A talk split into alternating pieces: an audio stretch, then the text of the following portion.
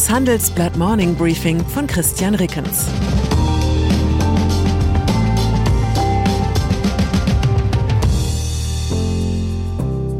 Guten Morgen allerseits. Heute ist Dienstag, der 15. Februar. Und das sind unsere Themen. Ein Botschafter will falsch verstanden worden sein. Ein Außenminister will weiter verhandeln. Ein Milliardär will zurück ins All. Scholz in Moskau. Heute fliegt Bundeskanzler Olaf Scholz zu einem Mittagessen mit Wladimir Putin nach Moskau. Im Hintergrund bemühen sich die üblichen Berliner Regierungskreise bereits, die ohnehin nicht allzu hohen Erwartungen an das Treffen weiter abzudimmen. Es sei unwahrscheinlich, dass man sich nach dem Treffen in einem völlig anderen Spiel befinde, heißt es. Ukraine-Krise. Doch unterhalb dieser diplomatischen Oberfläche gibt es beim Ukraine-Krisenmanagement drei interessante Entwicklungen. Zum ersten hat der ukrainische Botschafter in London der BBC ein Interview gegeben. Er sagte, dass die Ukraine auf einen NATO-Beitritt verzichten könne, wenn dies einen Krieg verhindere. Kreml-Sprecher Dmitri Pesko nannte die Äußerungen umgehend einen Schritt in die richtige Richtung. Anschließend widerrief der ukrainische Botschafter. Er sprach von einem Missverständnis. Auch der ukrainische Präsident Volodymyr Zelensky distanzierte sich offiziell von seinem Diplomaten. Doch öffnete er zugleich eine Hintertür. Zelensky betonte, dass die NATO-Mitgliedschaft ein langfristiger Traum der Ukraine bleibe, also kein kurzfristiger.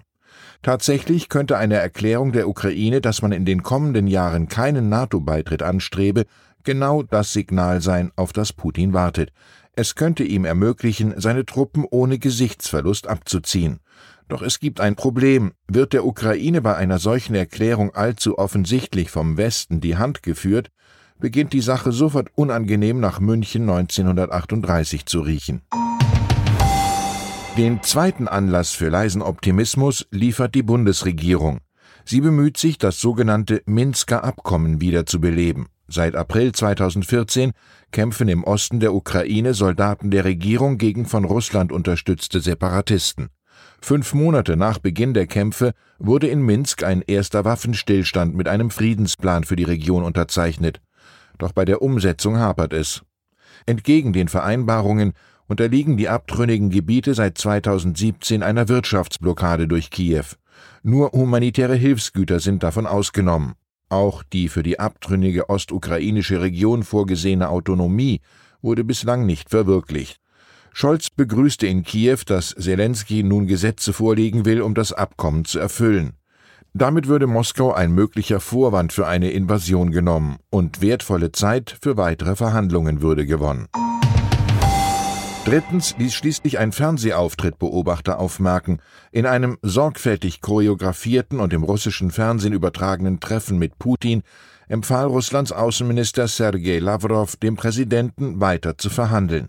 Ich glaube, unsere Möglichkeiten sind längst noch nicht ausgeschöpft, sagte der Minister. Putin wandte daraufhin ein, dass der Westen versuchen könne, Russland in endlose Gespräche ohne eindeutige Ergebnisse hineinzuziehen. Putin sagte, er frage sich, ob es noch immer eine Chance gebe, eine Einigung über die Kernforderungen Moskaus zu erzielen. Es gibt immer eine Chance, antwortete Lavrov. Es dürfte kein Zufall sein, dass dieses Staatsschauspiel am Montag ausgestrahlt wurde, also zwei Tage vor dem vom US-Geheimdienst berechneten Stichtag für einen russischen Angriff am Mittwoch.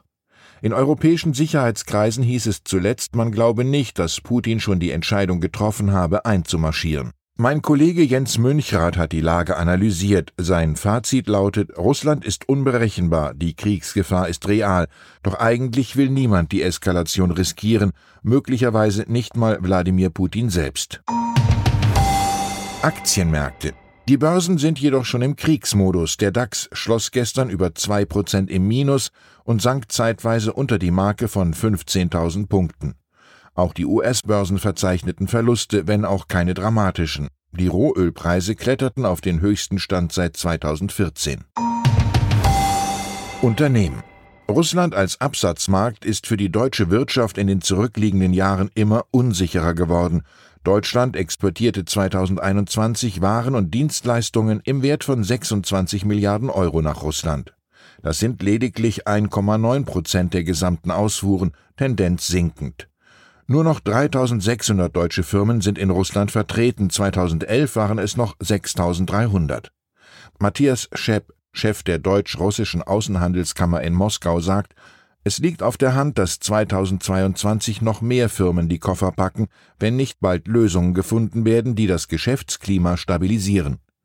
Für Russland hingegen ist Deutschland nach China der größte Handelspartner. Der Vergleich mit China zeigt auch, wie unwichtig Russland ökonomisch für die Bundesrepublik geworden ist. Erdgas. Wenn da nur nicht dieses eine russische Produkt wäre, an dem die Bundesrepublik hängt wie das Crashkit an der Klebstofftüte Erdgas. Schon jetzt ist der Füllstand der deutschen Gasspeicher so tief wie nie, besonders im Fokus der Riesenspeicher im niedersächsischen Reden. Er ist nur noch zu 3,6 Prozent gefüllt. Reden gehört dem Unternehmen Astora, einer Tochter des russischen Staatskonzerns Gazprom. Weltraumtourismus. Und dann ist da noch Jared Isaacman.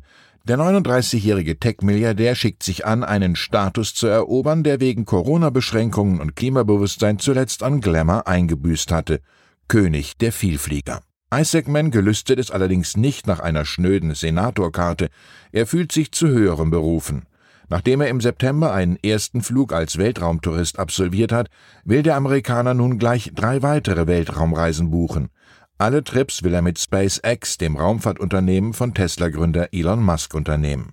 Ob SpaceX für Isaacman eine eigene Abfluglaunch in Cape Canaveral einrichtet, in der vor dem Start Heißgetränke und druckfrische Handelsblattexemplare bereitstehen, ist unbekannt. Auch unklar ist, ob der Vielflieger die Kapsel nun unabhängig von seiner Buchungsklasse stets in Boardinggruppe 1 betreten darf. Ich wünsche Ihnen einen durch und durch druckfrischen Tag. Herzliche Grüße, Ihr Christian Rickens. Das war das Handelsblatt Morning Briefing von Christian Rickens, gesprochen von Peter Hofmann. Ich bin Dr. Falk Stierkart und leite ein medizinisches Versorgungszentrum in Erlangen. Der Job als niedergelassener Arzt ist nicht unattraktiv, aber er scheitert oft schon an der Wurzel. Wenn unser Studiensystem nicht darauf ausgelegt ist, genug Ärzte in guter Qualität auszubilden, wie soll die medizinische Versorgung in Mittelfranken dann gedeckt sein? Die besondere Nähe der niedergelassenen Haus- und Fachärzte ist in Gefahr. Was die Gesundheitspolitik jetzt dringend ändern muss, erfahren Sie auf rettetdiepraxen.de. you